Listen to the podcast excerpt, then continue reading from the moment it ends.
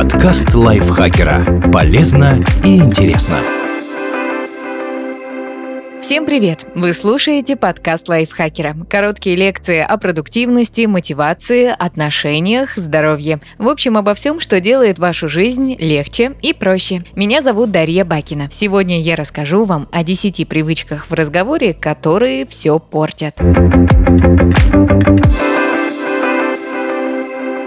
Залипать в смартфон.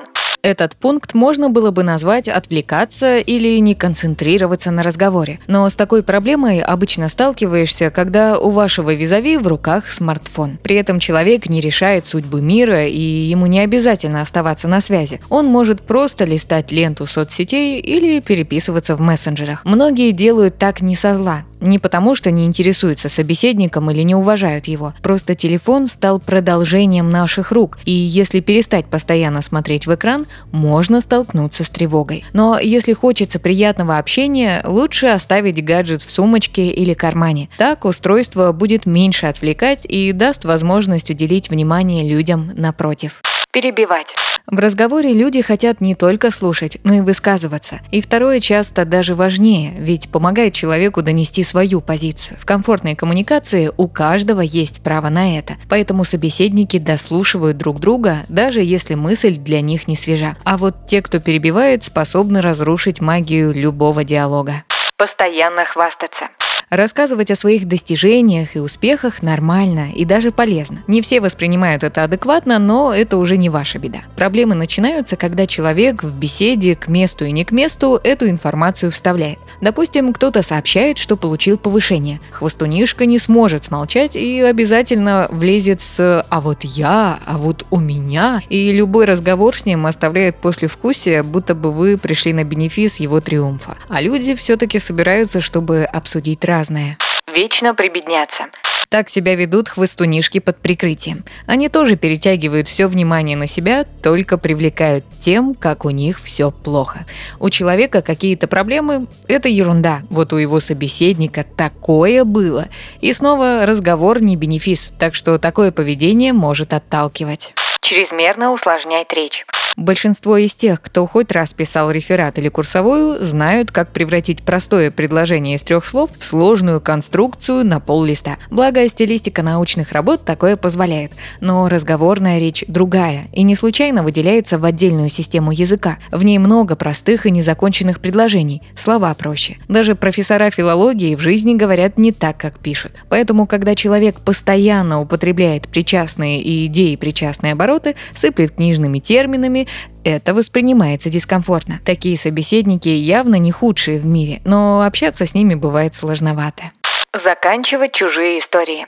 Когда в диалоге кто-то рассказывает историю или анекдот, и второй знает, чем дело закончилось, нормально кивнуть и сказать «А, точно смешно». Обычно это не сеет никакого напряжения, наоборот, помогает понять, что у собеседников есть что-то общее. Когда общаются от трех человек, ситуация выглядит уже не так безобидно. Рассказчик выступает пусть и перед маленькой, но все же аудиторией, и он хочет получить ее смех, ужас, удивление. Человек, который влезает в это и выдает концовку, перетягивает одеяло на себя, обесценивает историю и ворует чужую минуту славы. Это нечестно и неприятно. Задавать неудобные вопросы. Когда рассказывают о чужой бестактности, часто для иллюстрации используют стереотипный образ троюродной тетушки. С ней не хотят встречаться, ее ждут с опаской. Ведь она будет задавать неудобные вопросы вроде «А чего это ты все нормальную работу не найдешь? А детки когда?» Если от родственницы такое слышать неприятно, то и от кого-то другого будет так же. Быть пассивно-агрессивным. Пассивная агрессия может проявляться по-разному. В виде постоянного сарказма, комплиментов, оскорблений вроде «О, это платье стало на тебе так хорошо смотреться, когда ты наконец похудела» и так далее. И она создает в разговоре дискомфорт даже для тех, на кого она не направлена. Иногда пассивная агрессия используется как инструмент, например, чтобы бороться с теми же бестактными вопросами. Но если в воздухе от нее стало так душно, что хочется форточку открыть, стоит ли удивляться, что у собеседников возникает возникают внезапные дела. давать непрошенные советы.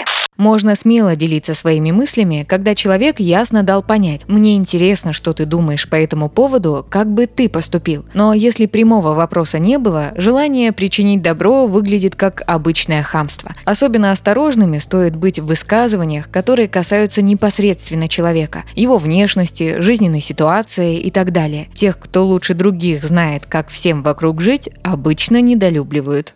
Врать.